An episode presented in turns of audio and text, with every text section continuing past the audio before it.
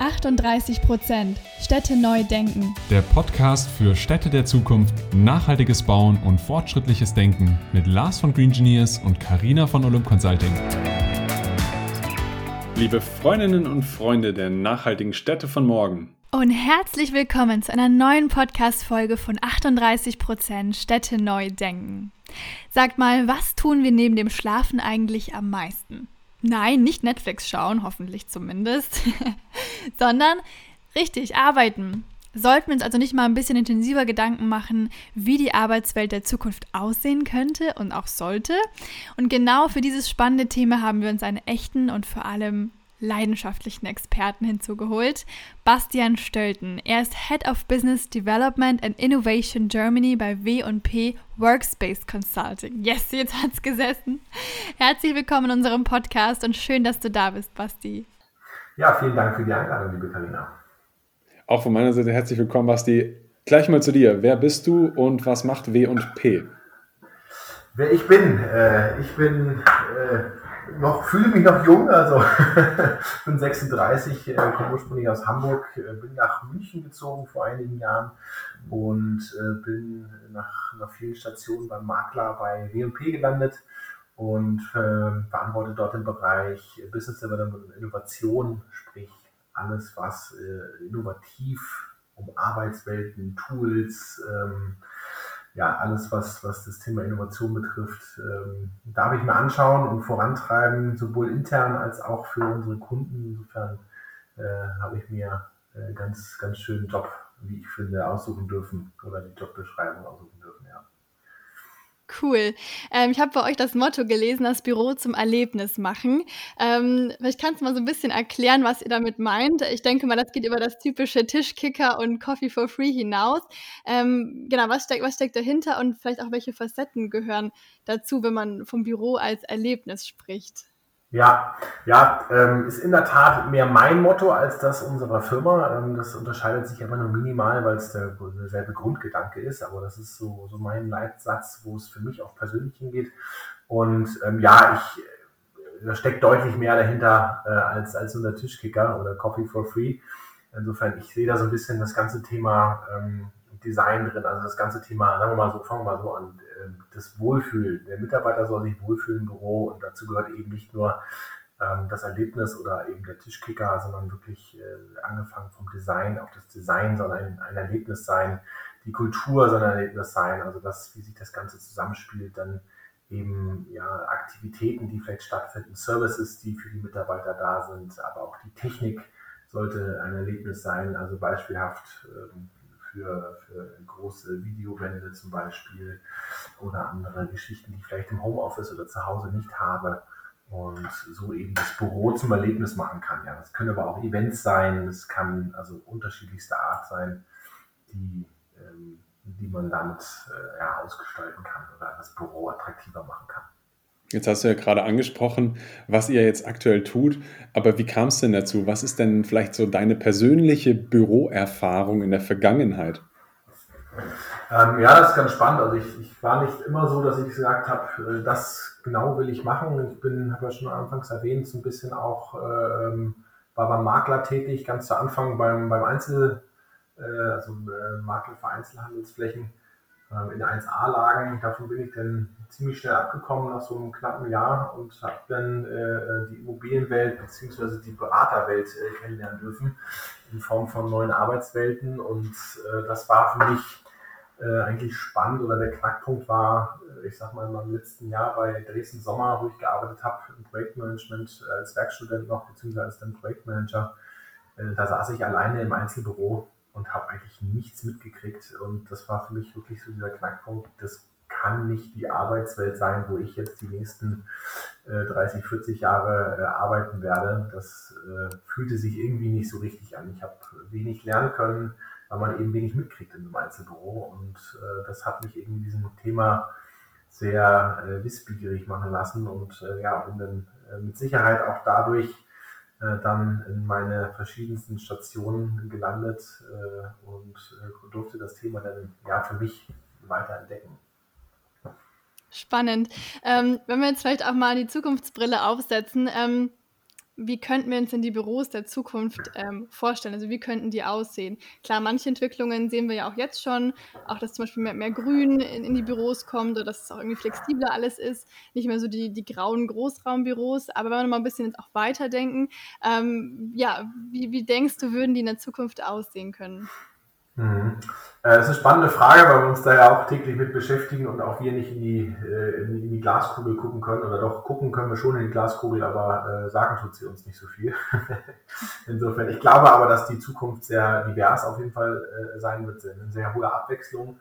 Ähm, wie du schon sagtest, die Räume werden sehr, sehr flexibel sein. Ähm, es werden andere Arten von Räumen gewünscht sein. Das sehen wir auch jetzt schon oder hat sich auch die letzten zehn Jahre schon abgezeichnet, dass das Thema Kommunikation einen viel größeren Stellenwert hat und das reine Arbeiten, das reine Einzelbüro ähm, dann doch abnimmt. Ähm, und ja, das, das ähm, wird mit Sicherheit eine große Rolle spielen, das ganze Thema so Arenen, sodass ich eben zusammenkomme, so eine Speakers Keynote halten kann, wo der Vorstand mal spricht, wo äh, Mitarbeiter brainstormen, diese ganzen agilen Flächen, also wirklich die Räume, die mit agilen Flächen meine Räume, die, die in, auf, auf Tische, die auf Rollen sind, äh, Wände, die verschiebbar sind, Möbel, die ich umbauen kann. Also dementsprechend, was ich gerade brauche in dem, in dem Bereich. Das macht zum einen die für die Mitarbeiter deutlich ähm, spannender, sage ich mal, die Flächen dann auch zu nutzen, aber auch für den Arbeitgeber deutlich interessanter, die Flächen besser auszunutzen und eben nicht, ich sag mal, ein, ein Raum vorzuhalten, der vielleicht einmal im Monat genutzt wird, ähm, oder andere Räume. Wir haben gerade einen spannenden, wir haben gerade einen Gebetsraum bei einem Kunden äh, umgesetzt oder setzen wir gerade um. Und auch der ist natürlich äh, flexibel nutzbar. Also der ist nicht 24 Stunden zum, zum Beten da, aber der ist eben dafür ausgelegt, genauso wie Eltern-Kind-Räume. Der ist auch nicht nur da für die, für die Kinder, sondern natürlich kann ich mich da auch so reinsetzen. Das Design ist halt etwas kindlicher, aber ja, und ich glaube einfach, dass, dass diese Abwechslung an verschiedensten Arten von Räumen, von, von auch von Tätigkeiten, die ich tue im, im Unternehmen, also von konzentriert arbeiten, Rückzugsarbeit, ähm, von, von Teamarbeit, von, ähm, wie gesagt, agiler Arbeit, wo ich zusammenarbeiten muss, ähm, über informelle Besprechungen, formelle Besprechungen, dass einfach die Abwechslung den Mix macht. Und wenn man nochmal weiter guckt, das ist jetzt so die aktuelle Lage, wenn man nochmal weiter guckt, ich war, das ist jetzt auch schon ein bisschen her, ähm, äh, vor ein, zwei Jahren habe ich mir so eine 3D-Brille angeguckt, ähm, was, was da auf uns wartet. Und wenn man jetzt mal so Google Glass sich nimmt als Beispiel, ähm, weiß ich nicht, ob wir in zehn Jahren zwingend jeder noch einen Schreibtisch haben. Oder ob nicht diese Dinge auch, ich sag mal, virtuell vor deinen Augen abfinden kann, dass du die Excel-Tabelle äh, in dein Zimmer quasi virtuell an die Wand hängen kannst durch diese Brille und dann eben durch Spracheingabe etc. Äh, auch dort gewisse Teilbereiche zumindest ähm, ja, erledigen kannst, so wie du, weiß nicht, vor ein paar Jahren noch wenig mit Siri oder Alexa gesprochen hast äh, und jetzt das deutlich mehr tust, so glaube ich, dass das Thema auch noch äh, kommen wird und dann stellt sich wirklich die Frage, wie sieht der Raum der Zukunft aus? Ist es wirklich noch ein Raum mit Schreibtisch oder ist es einfach nur eine leere Fläche, wo ich diese Brille aufsetzen kann und äh, ich sage mal jetzt im, witzigen Fall, im Worst Case, äh, die, die Wände aus Styropor, mit Styropor bekleidet sind, dass ich mich nicht verletze beim Gegenlaufen. Ähm, nein, ein kleiner Spaß, aber so in der Art wird es irgendwo gehen, dass wir, dass wir da hinkommen werden. Und äh, wie gesagt, ich kann mir sehr gut vorstellen, in Teilen dann auch, ähm, dass, die, dass die ersten Kollegen äh, am Schreibtisch sitzen mit so einer Brille und gar nicht mehr ähm, am Schreibtisch Spannend, also kann ich mir auch gut vorstellen. Das ist auf jeden Fall ein interessantes Zukunftsszenario. Ähm, jetzt hatte ja auch Corona so einen, schon einen ganz schönen Einfluss ähm, auf das Arbeiten und vor allem auch der Ort, wo wir arbeiten. Und plötzlich sind alle im Homeoffice gewesen und ich bekomme schon auch ähm, verstärkt mit, dass ähm, Leute das nicht mehr komplett jetzt wieder zurück wollen, äh, wie es davor war, sondern dass die halt zum Beispiel flexiblere Modelle möchten oder äh, dass auch vielleicht das Büro gar nicht mehr nur an einem Ort stattfinden wird. Ähm, wie schätzt du das ein, diese Entwicklung? Ähm, ja, also ich, ich glaube, die Entwicklung wird weitergehen. Also man darf ja nie immer, ich sag mal, verallgemeinern, dass man, dass man sagt, es betrifft alle. Es gibt Kollegen, die weiterhin in die Firma wollen. Es gibt äh, Personen, die, die schon immer zu Hause gearbeitet haben, die gar nicht in die Firma möchten, aber ich sag mal, der Großteil ähm, hat das jetzt natürlich schätzen geliebt. Der eine, ich sag mal, exzessiver als der andere. Der eine nutzt das jetzt vier Tage und sagt, ich möchte wirklich nur noch einmal die Woche ins, ins Büro kommen. Aber die ganze Pandemie hat natürlich diesen Prozess deutlich beschleunigt. Äh, sowohl die digitale Zusammenarbeit als auch das Verständnis für ähm, Job und äh, Job und Beruf, sage ich schon, für Job und Privatleben, das übereinander zu bringen. Äh, wenn man jetzt sagt, pass auf, ich muss da mein Kind abholen oder ich ähm, muss das und das machen privat, dann ist es heute kein No-Go mehr, wo jemand die Augen rollt und sagt, äh, kannst du nur, sondern ähm, das wird akzeptiert. Und ich glaube auch, ähm, dass das in Zukunft deutlich genutzt wird und eben noch viel ähm, flächendeckender ausgerollt wird. Äh, die ganzen Firmen packen jetzt die ganzen Regularien, Betriebsräte, überlegen sich jetzt, wie sieht das mobile Arbeiten aus, wie können wir das, wie können wir da die Vereinbarung treffen und ähm, ja, das Ganze wird sich noch viel mehr ausdehnen auf äh, andere Arbeitsorte, die nur das Office angehen. Also Beispiel mobiles Arbeiten, Coworking Spaces vielleicht nutzen, wenn ich jetzt einen weiten Weg habe und außerhalb, wir leben jetzt in München, wenn man jetzt von außerhalb kommt, dass man eben am Rand der Stadt so gewisse Coworking Hubs nutzt, um dort vielleicht auch Kollegen zu treffen, äh, gar nicht mehr ganz reinzufahren, äh, in Cafés, äh, in, äh, im Urlaub. Ich habe gerade eine, eine Kundin gehabt, die, die im Urlaub sitzt und sagt, äh, wunderbar, ist Urlaub? Nee, nee, ich, ich arbeite, aber ich bin halt zwei Wochen in auf Forteventura und äh, das war ganz spannend. Also sowas wird nimmt zu jetzt äh, und, oder auch an die Natur zu gehen. Ähm, also ich zum Beispiel existiere das, dass ich äh, gerne Gespräche in der frischen Luft mache oder dann eben auch Mitarbeiterspreche, solange sie face-to-face stattfinden, dann wirklich auch äh, einen Spaziergang äh, zu nutzen, um einfach auch nicht dieses Gegenüber zu haben in einem Besprechungsraum. Und deswegen glaube ich, ähm, hat Corona da, wenn man mal das Positive sieht von der ganzen Pandemie, da wirklich uns auf ein Level gebracht, äh, was wir in zehn Jahren hätten niemals erreichen können, weil es eben nie alle gleichzeitig testen hätten müssen, sondern es irgendwie Schritt für Schritt dazugekommen wären. Und so hat jetzt wirklich jeder erleben dürfen, dass es sehr, sehr viel positive ähm, Dinge mit sich hat, äh, mit sich gebracht hat, aber natürlich auch ein paar, ein paar negative, wie wir alle wissen. Leidet natürlich auch die Kommunikation darunter, das, das Menschliche, das fehlt so ein bisschen, aber ich glaube, jeder findet da seinen Weg und ich finde es spannend und auch wirklich gut, wenn die Firmen das jedem ermöglichen und sich auszusuchen, wie er arbeiten möchte und da eben eine Art Vertrauenskultur dann auch geschaffen wird äh, oder jetzt entsteht dadurch. Das finde ich ein super, super Gedanken und da stehe ich auch genau hinter deiner Meinung. Ich glaube auch, dass es sich sehr stark wandeln wird, wie ein Großteil der Arbeit passiert und wo er vor allem auch passiert oder wo die Arbeit dann getätigt wird, weil man es ja heutzutage so digital, so flexibel gestalten kann. Und jetzt gibt es ja auf der anderen Seite auch trotzdem ja genauso psychologisch bewiesen die Tatsache, dass man sich auch irgendwo wieder zusammensetzen muss für ein kollektives Denken oder auch für das Zusammenhalts- oder Zusammengehörigkeitsgefühl an sich.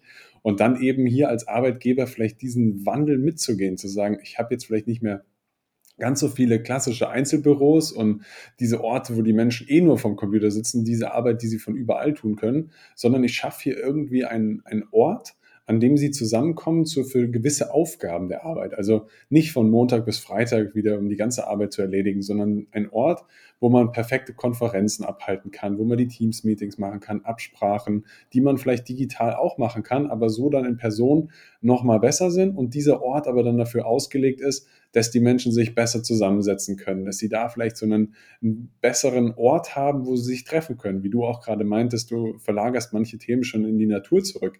Da sind wir jetzt genau beim Thema von meiner nächsten Frage. So dieses, der Ort zu schaffen, wo Menschen sich wohlfühlen und Bock haben, sich auszutauschen. Das hat ja auch ein Stück weit was mit diesem wo fühlen sich Menschen wohl zu tun. Und dann geht es halt natürlich bei uns als Green Engineers oder als bei mir auch im Speziellen immer um das Thema Begrünung.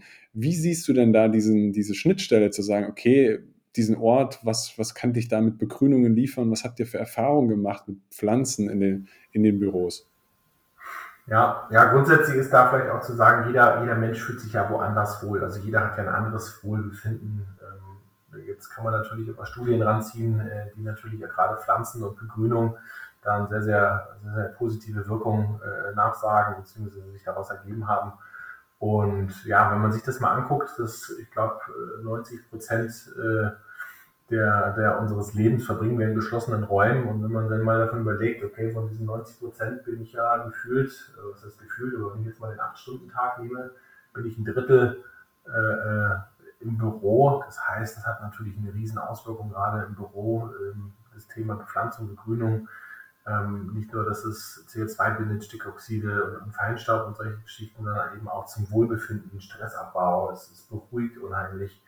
Ähm, das ist natürlich äh, enorm wichtig, was bis jetzt so ein bisschen als Design-Element oder jetzt gerade so ein bisschen im Trend kommt, das Thema Begrünung, Nachhaltigkeit, das Thema auch mit Design zu verknüpfen.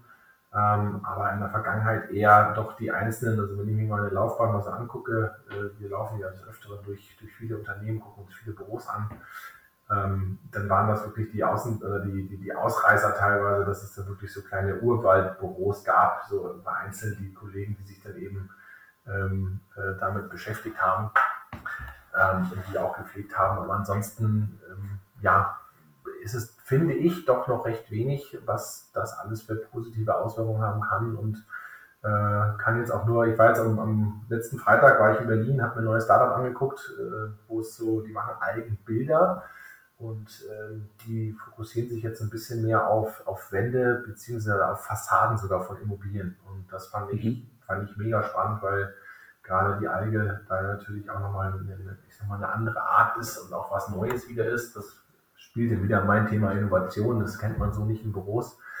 Ähm, und ich ganz angetan war auch von dem, von dem Bild. Und es ist wirklich, äh, ich habe jetzt nur auf kleinere Flächen schauen können, also jetzt nicht auf eine, eine voll oder auf eine, eine 20 Quadratmeter Wand, aber allein das war schon super beruhigend. Da läuft so ein leichter Wasserfilm über diese Algen rüber. Also es ist wirklich so ein grünes Bild mit Strukturen drin.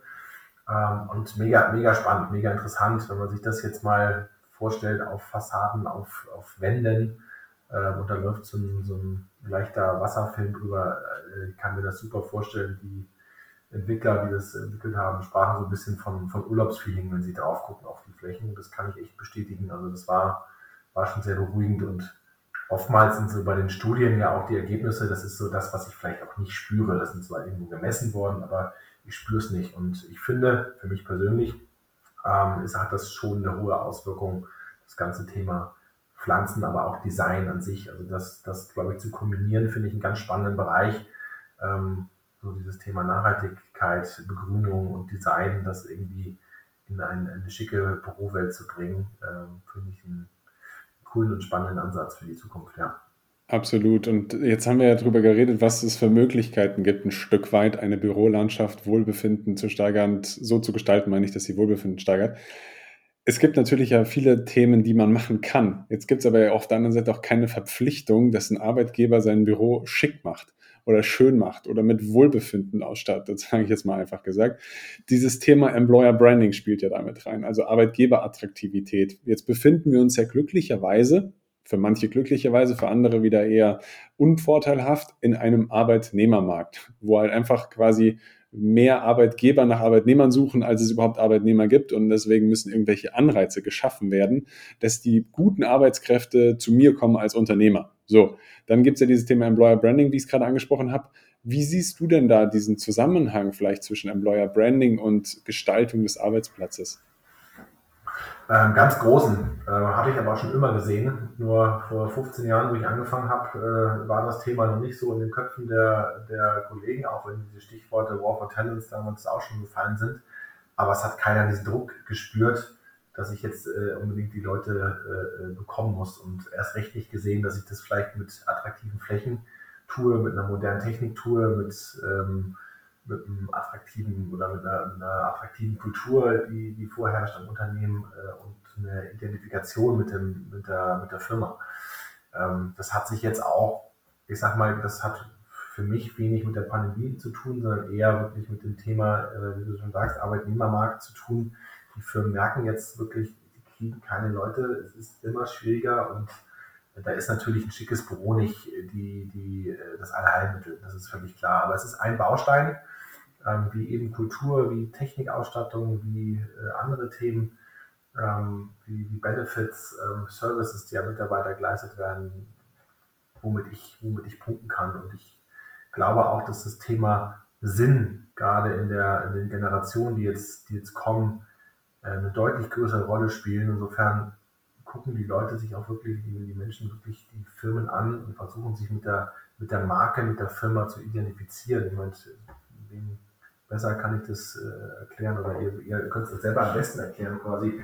Kommt aus dem Marketing ähm, und da ist es natürlich das A und O und ich glaube, das erkennen die Firmen jetzt, weil sie eben den Druck spüren. Du hast es eben so schön gesagt, dass es kein Gesetz hast du nicht gesagt, aber es gibt keine Pflicht, das zu tun. Aber ich glaube, jeder äh, äh, jede Firma, die, die gut unterwegs sein möchte in Zukunft, sieht es mittlerweile als Pflicht an, ähm, ihren, ihren Standard dahingehend im Design und in der Technik und einfach diesen kulturellen Standards so hoch zu halten, dass ich eben zumindest Minimum ja schon mal mithalten kann, aber im Best Case natürlich dann auch nochmal herausstechen kann.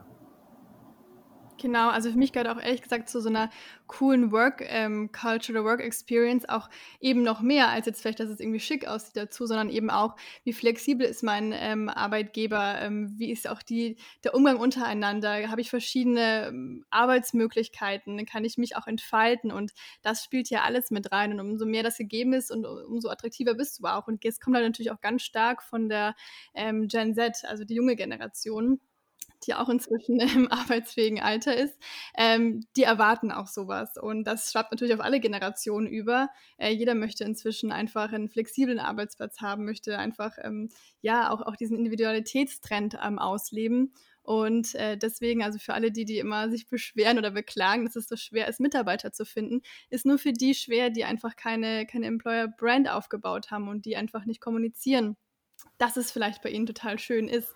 Ähm, deswegen, ja, spannendes Exakt. Thema auf jeden Fall. Ja, in der Tat, das, das sehe ich ganz genauso. Insofern ähm, glaube ich, da kann man wirklich viel tun und es liegt an jedem selbst, das zu tun oder das umzusetzen ähm, und einen Schritt voraus zu sein. Total. Hast du, wir haben jetzt gerade schon das coole Beispiel von dir gehört mit den Eigen. Das habe ich mir auch angeschaut. Das sah sehr cool aus. Also für alle, die das interessiert, wir verlinken auch ja deinen LinkedIn-Account nochmal in den Show Notes. Könnt ihr euch gerne mal angucken. Das war wirklich sehr interessant. Ähm, hast du noch irgendwie einen anderen spannenden Case oder irgendwie ein ähm, Konzept, an dem ihr zuletzt irgendwie gearbeitet habt, was irgendwie interessant ist, wo man mal so ein bisschen auch mal in, in einem konkreten Beispiel irgendwie eintauchen kann?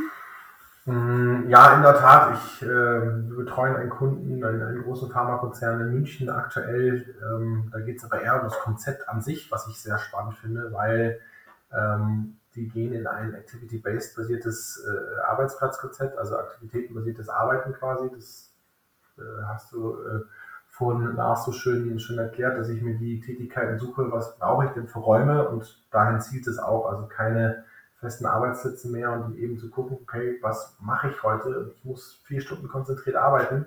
Dann suche ich mir einen ruhigen Platz, so eine Art Bibliothek, wie man es aus den Studienzeiten kennt, wo ich Ruhe habe, wo ich mich konzentrieren kann. Und ähm, das ist gar nicht das Besondere, weil das machen viele, da geht die Reise gerade hin in dieses äh, ABW-Konzepte. Ähm, das Spannende ist, dass äh, die Firma keine Homezones hat.